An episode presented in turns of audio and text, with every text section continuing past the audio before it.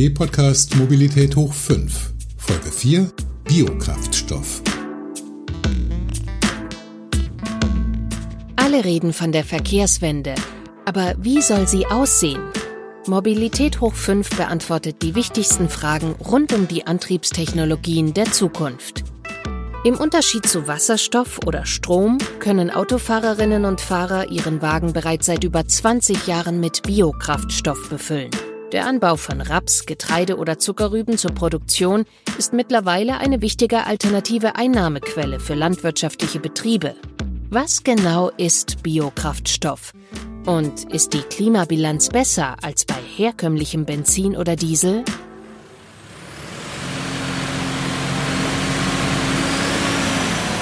Der Traktor auf dem Prüfstand kommt tüchtig auf Touren. Während der Motor der Maschine hochdreht, messen die Experten am Technologie- und Förderzentrum Straubing Kraftstoffverbrauch, Stickoxide und Feinstaub, den die wuchtige Landmaschine im Prüfzyklus ausstößt. Wenn der Traktor serienreif ist, soll er ein echtes Multitalent werden, erklärt Edgar Remmele, der am TFZ die Abteilung Erneuerbare Kraftstoffe und Materialien leitet. Die Idee ist, dass der Traktor mit unterschiedlichsten Kraftstoffen betrieben werden kann. Dieselkraftstoff, Biodiesel, Rapsölkraftstoff. Und im besten Falle der Betreiber gar nichts tun muss und die Maschine sich selber regelt, um optimalen Kraftstoffverbrauch, optimale Verbrennung einzustellen und damit auch geringe Emissionen zu haben. Der Multifuel-Traktor ist dazu mit verschiedenen Sensoren ausgestattet. Die messen etwa den Sauerstoffgehalt im Abgas oder die spezifische Zähflüssigkeit des Treibstoffs und können so feststellen, ob eben gerade Diesel, Biodiesel oder Pflanzenölkraftstoff durch das System fließt. Am TFZ testen Remmele und seine Kollegen, ob diese Sensoren verlässlich funktionieren und das auch unter Extrembedingungen. Wir stehen jetzt hier vor einer Klimakammer. Dort machen wir äh, Versuche zum Einfluss der Temperaturen, Außentemperaturen von minus 20 Grad bis über 40 Grad Celsius, wo einmal die Kraftstoffqualität natürlich beeinflusst werden, aber auch die Messgenauigkeit der Sensoren mit untersucht wird, um dann eben die richtigen Mischungen zu erkennen. Der Vorteil eines solchen Multifuel-Traktors? Landwirte könnten je nach Verfügbarkeit und Preislage auch ausschließlich Biokraftstoff tanken, ohne Motor- und Abgassystem ihres Treckers anpassen zu müssen. Anders als der Name vermuten lässt, kommen die Rohstoffe für Biotreibstoff nicht aus ökologischem Anbau, sondern sind einfach biologischen Ursprungs. Die für die Produktion verwendete Biomasse stammt überwiegend von Pflanzen, teils auch von Tieren. Gewonnen werden sie etwa aus dem Öl von Raps, Soja oder Ölpalme oder aus stärke- und zuckerhaltigen Pflanzen wie Mais, Getreide, Zuckerrüben oder Zuckerrohr. Selbst Holzreste, Stroh, Biomüll oder Gülle lassen sich in Biokraftstoff verwandeln.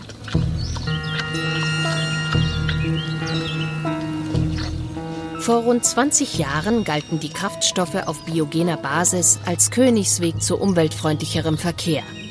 Zwischenzeitlich haben sie in der Öffentlichkeit wie in den Augen der Politik deutlich an Glanz verloren. Gerade die Biokraftstoffe der sogenannten ersten Generation aus Öl- und Nahrungspflanzen wie Mais, Raps und Getreide werden heute kritisch beäugt. Der Vorwurf, sie belegen wertvolle Flächen für die Lebensmittelproduktion, stellen also den Tank über den Teller, fördern Monokulturen und gehen damit auf Kosten der Biodiversität. Und nicht zuletzt ihre Klima- und Umweltfreundlichkeit wird häufig bezweifelt. Zu Unrecht, wie Edgar Remmele betont. Die Biokraftstoffe müssen als einzige Kraftstoffe die sogenannten Nachhaltigkeitsanforderungen erfüllen. Das heißt, sie müssen ein Mindestmaß an Treibhausgasreduzierung schaffen, um überhaupt am Markt kommen zu können. Konkret müssen Biokraftstoffe in Deutschland qua Gesetz mindestens 50 Prozent Treibhausgase gegenüber fossilem Treibstoff einsparen. Neue Produktionsanlagen, die seit Anfang 2017 betrieben werden, sind zu einer Treibhausgasreduktion von mindestens 60 Prozent verpflichtet. Bei der Klimabilanz der Biokraftstoffe werden die Emissionen berücksichtigt, die bei Düngung, Ernte, Transport und der Kraftstoffproduktion entstehen. Dabei liegen laut Remmele heutige Biokraftstoffe teils deutlich über dem gesetzlichen Soll. Und ich kann hier das Beispiel von Biodiesel nennen. Hier werden Treibhausgasreduktionen im Vergleich zu Dieselkraftstoff von über 80 Prozent erreicht. Der ganz große Boom der Biokraftstoffe liegt rund 15 Jahre zurück. Mitte der 2000er Jahre gingen die Mineralölpreise steil nach oben. Biodiesel und Pflanzenölkraftstoffe wurden seinerzeit kaum besteuert und mauserten sich zur preisgünstigen Alternative. Daraufhin waren viele Verbraucher versucht, Biokraftstoffe zu tanken, auch wenn vielleicht ihre Fahrzeuge gar nicht dafür zugelassen waren, herstellerseitig. Das heißt, es wurde munter zugemischt, es wurden Reinkraftstoffe getankt, Motor war hauptsächlich billig. Dass es dann zum Teil auch zu Motorschäden kam, das haftet bis heute noch in den Köpfen. Schlimm nur ist, dass die Schuld in der Regel einseitig nur den Biokraftstoffen zugeschoben worden sind. Ein Image, das den Biokraftstoffen an manchen Stammtischen immer noch nachhängt so Remmele. Ich denke, hier sind wir heute technisch deutlich weiter. Es gibt sehr gute Lösungen für den Biokraftstoffeinsatz. Es gibt gute Motorkonzepte. Es gibt Abgasnachbehandlungssysteme, die abgestimmt sind, sodass auch heute bereits eine Nutzung von rein Biokraftstoffen nichts im Wege stünde. Fest steht, als ab 2013 für Biokraftstoff die volle Energiesteuer fällig wurde, brach der Markt für Reinkraftstoffe ein. Reines Pflanzenöl oder reiner Biodiesel sind seither fast vollständig von den Autotankstellen verschwunden. Trotzdem sind Biokraftstoffe im Tank längst eine Selbstverständlichkeit, zumindest in kleinerer Dosis. Wer Diesel zapft, füllt automatisch 7% Biodiesel mit in den Tank. Der wird hierzulande nach Zahlen des Verbands der deutschen Biokraftindustrie zu fast 60% aus Rapsöl produziert, zu einem Viertel aus Altspeisefetten und zu kleinen Teilen aus Sojaöl und tierischen Fetten. Palmöl, dessen Anbau oft für die Rodung von Regenwald verantwortlich gemacht wird, steckt zu rund 2% in der Mischung.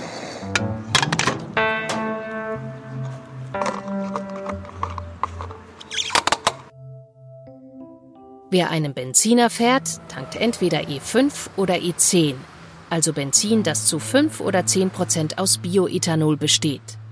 Hinter Ethanol steckt nichts anderes als Alkohol, der aus stärke- und zuckerhaltigen Pflanzen durch Vergärung gewonnen wird. In Deutschland werden dazu vor allem Zuckerrüben, Weizen und Roggen verwendet. In Südamerika vorwiegend Zuckerrohr. Nordamerika setzt vor allem auf Mais. Mit der Beimischung von Biosprit kommen die Mineralölunternehmen ihrer gesetzlichen Verpflichtung nach, die Klimabilanz ihrer Kraftstoffe gemäß der Treibhausgasquote zu verbessern. Seit diesem Jahr müssen 10 Prozent der Energie im Verkehr aus erneuerbaren Quellen stammen. Manche Landmaschinen lassen sich heute bereits zu 100 Prozent mit Biotreibstoff betreiben. So entwickelt etwa der Hersteller John Deere Traktoren, die ab Werk mit Rapsöl gefahren werden können. Gerade in der Landwirtschaft macht der Einsatz von Biokraftstoff besonders viel Sinn, sagt Edgar Remmele vom TFZ. Denn andere alternative Antriebe seien bei den schweren Arbeitsmaschinen technologisch betrachtet keine wirkliche Variante zum energiereichen Flüssigtreibstoff. Viele Offroad-Anwendungen, Landwirtschaft, Forstwirtschaft, bestimmte Baumaschinen sind vom Bauraum an die Maschinen, aber auch von den Leistungsanforderungen her nicht in der Lage, künftig batterieelektrisch unterwegs zu sein. Aufgrund der Masse der Batterien, aber auch des Volumens der Batterien, die dafür an der Maschine verbaut werden müssten. Da diese Offroad-Anwendungen, wie schon der Name sagt, außerhalb der Straße stattfinden, ist hier auch ein besonderes Augenmerk zu legen auf den Boden- und Gewässerschutz. Und im Idealfall wären dann Biokraftstoffe im Einsatz, die sehr gut biologisch abbaubar sind, Oberflächengewässer nicht negativ beeinflussen. Um die Probe aufs Exempel zu machen, haben Remmele und sein Team eine auf Rapsöltreibstoff umgerüstete Holzerntemaschine zwei Jahre lang im Labor und im Wald getestet. Die Herausforderung war, dass diese Maschinen auch vor allem im Winter zum Einsatz kommen, bei sehr niedrigen Temperaturen. Und in unseren Testjahren hatten wir Temperaturen bei minus 17 Grad, wo die Maschine noch hätte starten sollen. Und wir haben es über externe Maßnahmen geschafft, diesen Kraftstoff auch bei diesen Temperaturen wie ein Dieselkraftstoff letztendlich zu nutzen. 1700 Stunden war der Rapster im Einsatz und sparte dabei rund 100 Tonnen CO2 wie die Experten aus Straubing errechnet haben. Dass der biogene Kraftstoff trotzdem nicht in großem Stil in Wald und Feld verwendet wird, ist laut Remmele eine Preisfrage. Bauern, die Biokraftstoffe tanken, bekommen die darauf erhobene Energiesteuer zwar zurück, aber dieser Preisvorteil, der damit gewährt wird, reicht nicht aus, um Biokraftstoffe komplett konkurrenzfähig zu machen. Wir würden uns hier wünschen, dass es weitere Anreize gibt, damit der Landwirt auf diese sehr sinnvollen Kraftstoffe zurückgreift. Und auch die Steuerentlastung für Biokraftstoffe in der Landwirtschaft steht auf der Kippe. Aktuell ist sie bis Ende 2020 befristet. Denn laut EU-Recht dürfen ab 2021 keine Biotreibstoffe aus Nahrungsmittelpflanzen gefördert werden. Damit würde entsprechend auch die Steuerbegünstigung für Kraftstoffe aus Weizen, Mais oder Raps entfallen. Wir brauchen dringend ein Signal, wie es denn weitergeht mit Biokraftstoffen in der Landwirtschaft und das eben nicht nur national, sondern am besten europaweit. Die Landwirtschaft steht vor der Herausforderung, selbst auch einen Beitrag zum Klimaschutz leisten zu müssen. Und hier ist natürlich der Kraftstoffeinsatz ein wesentlicher Hebel, der dazu beitragen könnte. Dabei komme gerade der Raps neben seinem Einsatz als Kraftstoff sowohl den Bauern wie der Biodiversität zugute. Schließlich bieten seine gelben Blütenmeere im Frühling den Bienen reiche Beute. Raps ist für die Biokraftstoffproduktion eine tolle Rohstoffpflanze. Einmal liefert sie sehr stabile Erträge. Äh, sie ist nicht verbunden mit der Thematik Monokultur, weil sie nur in Fruchtfolgen angebaut werden kann. Er sollte also nicht jedes Jahr aufs Neue auf demselben Acker angebaut werden.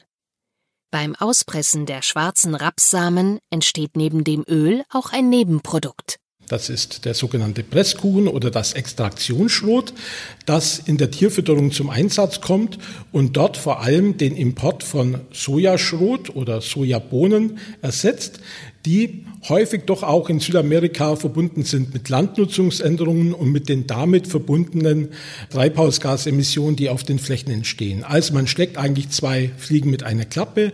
Einmal den nachhaltigen Rohstoff für Biokraftstoffe zu produzieren und nachhaltige Futtermittel zu produzieren, die heimisch erzeugt werden sind, aus nicht gentechnisch verändertem Material bestehen und auch eine geringe Treibhausgasemission aufweisen.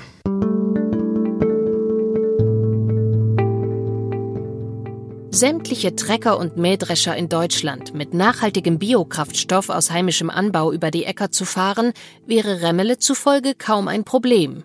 Im Bereich Landwirtschaft könnte mit 10 Prozent der landwirtschaftlichen Fläche der komplette Kraftstoffeinsatz abgedeckt werden. Dabei entstünden aber nach wie vor Futtermittel zu zwei Drittel der Masse von diesen Flächen runter. Das heißt, es könnte hier ein sehr gutes System entstehen. Einmal der Bereitstellung von Energieträger für landwirtschaftliche Produktion, verbunden mit einer Bereitstellung von Futtermitteln. Politisch stehen allerdings aktuell alle Zeichen auf Biotreibstoffen der zweiten Generation. Mit der sogenannten RED II, der Renewable Energy Directive, hat die EU ihren Mitgliedstaaten das Ziel gesetzt, den Anteil erneuerbarer Energien im Verkehr von aktuell 10 Prozent auf mindestens 14 Prozent im Jahr 2030 zu steigern. Davon dürfen maximal 7 Prozent aus Öl- und Nahrungsmittelpflanzen stammen. Der Rest muss etwa mit Biofuels aus Rest- und Abfallstoffen bestritten werden. Damit will die EU indirekten Landnutzungsänderungen entgegenwirken. Pflanzen, für deren Anbau Regenwald gerodet oder Moore trockengelegt wurden, sind zwar in Deutschland seit 2011 für Biokraftstoff tabu. Dadurch lässt sich aber nicht ausschließen, dass in Europa Weizenäcker zu Rapsfeldern werden und für die nötige Nahrungsmittelproduktion in Asien der Urwald abbrennt. Die Obergrenze für agrarischen Biotreibstoff und ein höherer Anteil an Reststoffen sollen dieses globale Problem verkleinern.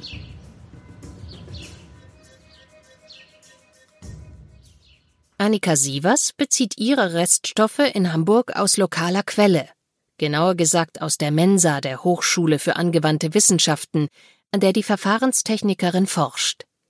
Gemeinsam mit ihrem Kollegen Thomas Willner macht sie aus altem Frittenfett einen nachhaltigen Kraftstoff.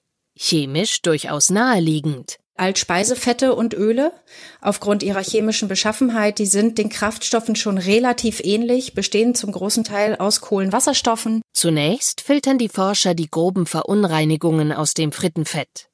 Dann machen sie sich in einem zweistufigen Verfahren daran, das Altöl der Zusammensetzung von Kraftstoff weiter anzunähern. In der ersten Stufe cracken und desoxygenieren wir die Altspeisefette. Das heißt, wir zerlegen diese großen Fettmoleküle in kleinere Moleküleinheiten, die schon hauptsächlich aus Kohlenwasserstoffen bestehen.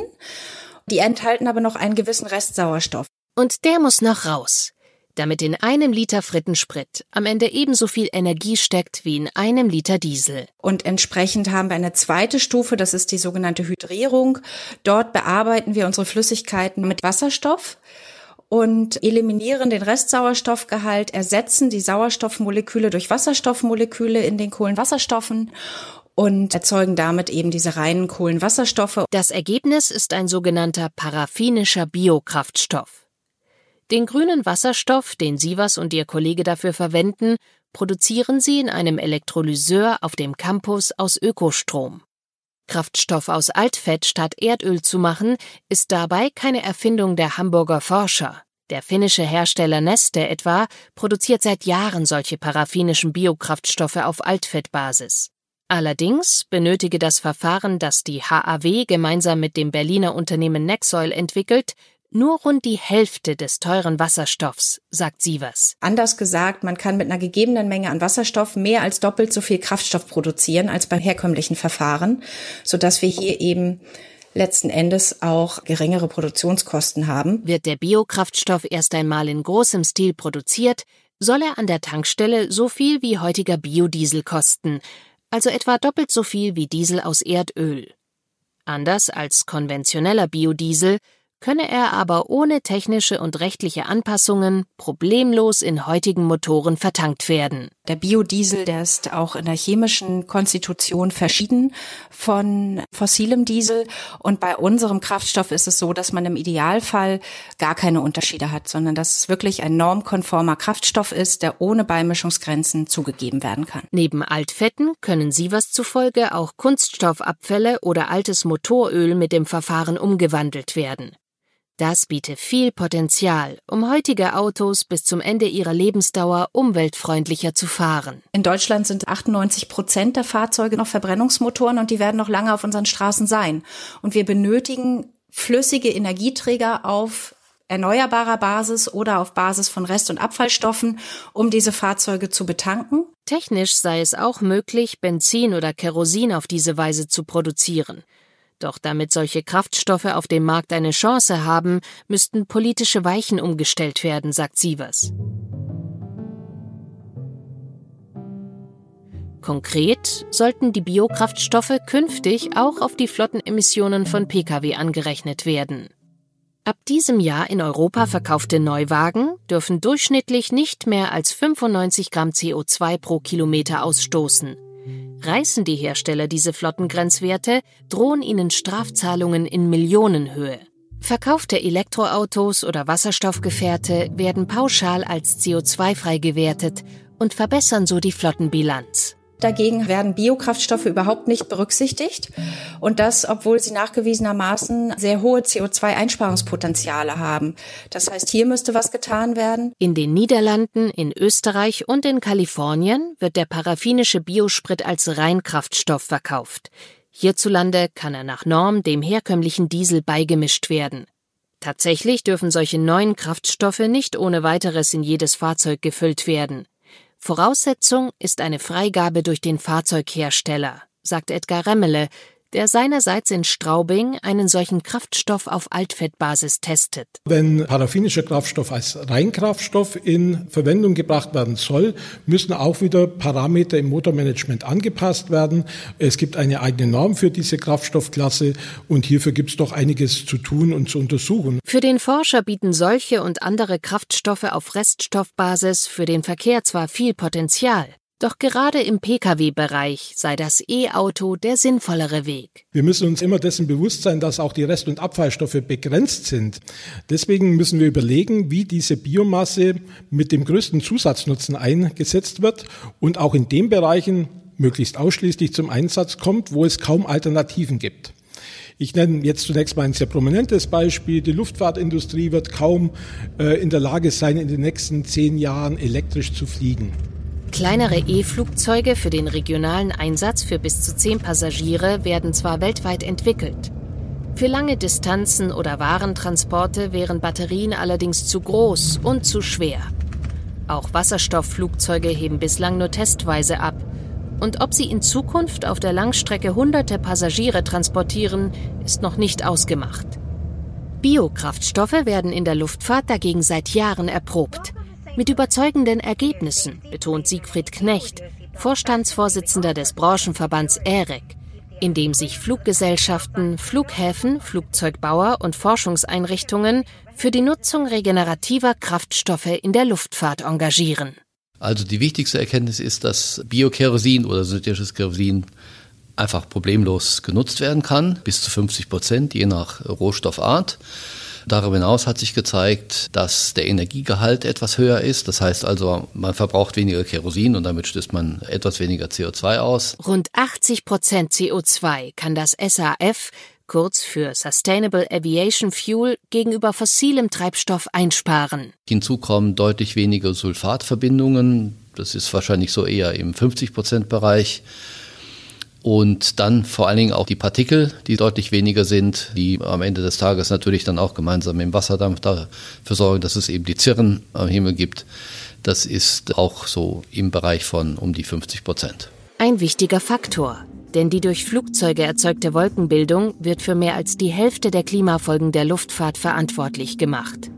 Der europäische Flugzeugbauer Airbus bietet seinen Kunden seit 2016 an, neue Jets bei Auslieferungsflügen vom Werk in Toulouse mit einem Mix aus normalem und Biotreibstoff zu betanken. Seit Juli 2020 heben auch von Hamburg Auslieferungsflüge mit einer Beimischung von 10% Biokerosin ab.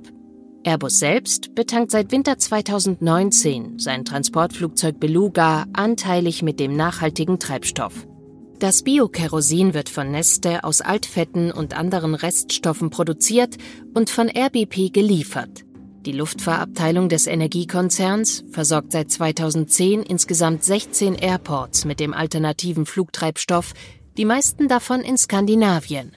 50 Prozent Kerosin auf Biobasis dürfen die Flugzeuge offiziell vertanken. Flugzeuge modernster Bauart können vermutlich auch 100 Prozent nutzen.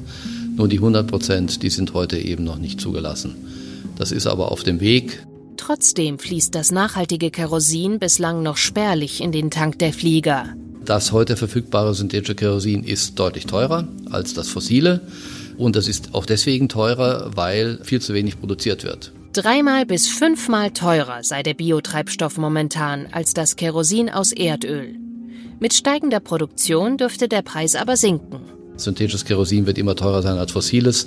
Aber wenn wir mal in einem Bereich von dem Zweifachen angekommen sind und man wird ja nicht gleich zu 100 Prozent alles ersetzen, sondern man fängt mit kleinen Blendraten, vielleicht 10, 15 Prozent an, dann sind das, glaube ich, Dinge, wo dann die Fluggesellschaften weltweit schon eher darüber nachdenken, ob sie das nicht nutzen. Zwar wird die Produktion von Biokerosin auch in Europa langsam hochgefahren. Der Hersteller Sky Energy plant im Norden der Niederlande eine Anlage, in der ab 2022 100.000 Tonnen pro Jahr produziert werden sollen. Neste stellt in Singapur derzeit bereits 100.000 Tonnen seines alternativen Kerosins aus Altölen und Altfetten her. Bis 2022 wollen die Finnen ihre Produktionskapazitäten auf eine Million Tonnen pro Jahr verzehnfachen. Angesichts von 300 Millionen Tonnen Kerosin, die jedes Jahr verflogen werden, ist das zunächst nur ein erster Tropfen im Tank. Damit Nachfrage und Produktion von Biokerosin weiter wachsen, braucht es laut Knecht politische Schritte. Also ich sehe im Moment nur die Maßnahme Einführung einer Quote. In Norwegen ist eine solche Quote bereits gesetzlich verankert. Seit Januar 2020 muss dort jeder Passagierflieger alternatives Kerosin tanken, wenn zunächst auch nur in einer Beimischung von einem halben Prozent. In den kommenden zehn Jahren soll der Anteil dann auf 30 Prozent steigen. Nachbar Schweden verfolgt ähnliche Pläne. Die französische Regierung wiederum hat die nationale Fluggesellschaft Air France im Rahmen von Staatshilfen dazu verpflichtet, bis 2025 zwei Prozent Biokerosin beizumischen. Die Bundesregierung hat ihrerseits im Rahmen ihrer Wasserstoffstrategie eine Quote für erneuerbares Kerosin aus Ökostrom ins Spiel gebracht. Angedacht ist eine Quote von mindestens zwei Prozent bis 2030. Biokerosin dürfe dabei aber nicht unter den Tisch fallen, fordert Knecht. Denn das Stromkerosin habe zwar langfristig viel Potenzial, Heute sei es aber nur zu sehr hohen Preisen und in kleinsten Mengen verfügbar. Da werden wir signifikante Mengen jenseits der 100.000 Tonnen frühestens nach 2030 sehen. Mit einer Quote auf europäischer Ebene könne Biokerosin bereits jetzt schon den Flugverkehr klimafreundlicher machen. Warum noch 10, 15 Jahre warten auf etwas, womit ich 100 Prozent reduzieren kann, als heute etwas zu nutzen, wo ich dann bereits 50 Prozent in den nächsten zehn Jahren reduzieren kann. Welche biogenen Rohstoffe dann in den Flugzeugtank kommen, ist noch nicht in jeder Hinsicht ausgemacht und auch abhängig von politischen wie regionalen Gegebenheiten. Im waldreichen Schweden wird etwa intensiv an der Herstellung von Biokraftstoffen aus Holzresten geforscht. Aus heutiger Perspektive würde ich sagen, dass es, was die Verfügbarkeit und den Produktionshochlauf in den nächsten Jahren angeht, dass es vermutlich die Rohstoffklasse Altöle, Altfette, Tierfette sind. Und da sehe ich jedenfalls für die nächsten fünf bis zehn Jahre auch das größte Potenzial. Und daneben wahrscheinlich Siedlungsabfälle, Das britische Unternehmen Velocys plant eine Fabrik auf der Insel, um ab 2024 jährlich mehr als eine halbe Million Tonnen nicht wiederverwertbaren Haus- und Gewerbeabfall in Treibstoff zu verwandeln. Die US-Firma Fulcrum Bioenergy, an der auch BP beteiligt ist, will ihre Bio-Kerosin-Produktion in der Wüste Nevadas noch in diesem Jahr in Betrieb nehmen. Jedes Jahr sollen hier 175.000 Tonnen Haushaltsabfälle zu über 40 Millionen Litern Flugtreibstoff werden. Dieses Verfahren bietet sich besonders in den USA und in anderen Ländern an, wo der Müll bislang kaum getrennt und in gewaltigen Mengen auf Deponien abgeladen wird, erklärt Ulrich Pfisterer, der bei BP mit Biofuels betraut ist. In solchen Ländern, da wird nur Metall aussortiert und der Rest, das kann alles klein gemahlen werden und über eine entsprechende Vergasungsstufe in ein Synthesegas überführt werden. Da sind auch Plastikabfälle drin. Die sind erdölbasiert, landen aber später in einem Recyclingprodukt, was dann wiederum Kerosin ist. Solche Fabriken ließen sich entsprechend auch in einigen Regionen Asiens oder Südamerikas installieren. In Deutschland wird der Plastikmüll dagegen meist anderweitig recycelt und der Restmüll bislang in Müllverbrennungsanlagen in Strom und Abwärme umgewandelt. Deshalb ist dieses Potenzial zur Nutzung von einer separat getrennten Müllfraktion in Deutschland für die Nutzung als Ausgangsmaterial für besondere Kraftstoffe eher begrenzt. Alternativ könne man auch in Europa Biosprit aus pflanzlichen Reststoffen wie Stroh oder Holzresten gewinnen. Stroh hat den Vorteil, es ist egal, wo man es in Europa produziert, fast immer von gleichbleibender Qualität. Es hat die gleiche Feuchte, es hat gleiche Eigenschaften. Man kann Prozesse drauf aufbauen, die mit einem solchen Feststoff zurande kommen. Verfahren, um den Zucker aus der Lignocellulose, den verholzten Bestandteilen von Pflanzen herauszuholen, werden weltweit erforscht. BP produziert etwa in Brasilien seit einigen Jahren Bioethanol aus ausgepresstem Zuckerrohr.